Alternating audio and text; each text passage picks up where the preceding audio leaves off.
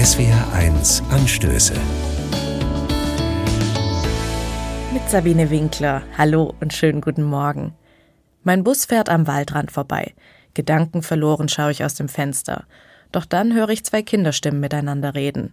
Also, Emma, wenn wir beide groß sind, dann können wir den Wald schön machen, oder? Und dann sehe ich, was die Mädchen zwei Sitze weiter meinen. Am Waldrand liegt überall Müll rum.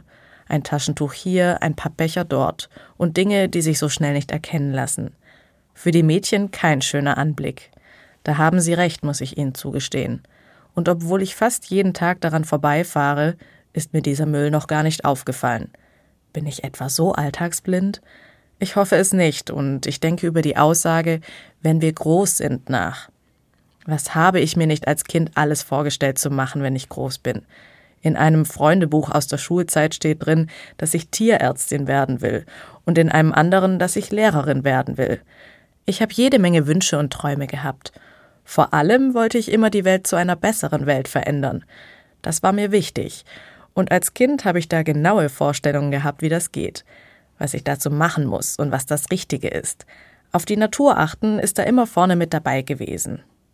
Genau wie bei den beiden Mädchen und wie sie es auch jetzt wissen. Der Wald muss aufgeräumt werden.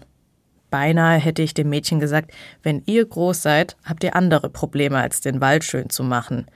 Denn weder bin ich Tierärztin noch Lehrerin geworden. Und auch so manch anderen Traum habe ich nicht mehr verfolgt.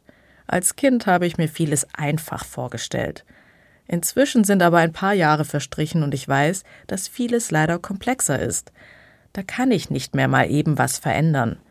Aber vielleicht sind es auch nur Ausreden.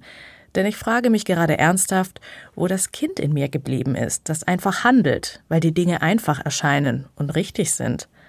Die beiden Mädels klingen jedenfalls so zuversichtlich, dass ich mich nun für die Erwachsenenwelt schäme. Es gibt schließlich so viele Mülleimer, da sollte es doch ein leichtes sein, den eigenen Müll zu entsorgen.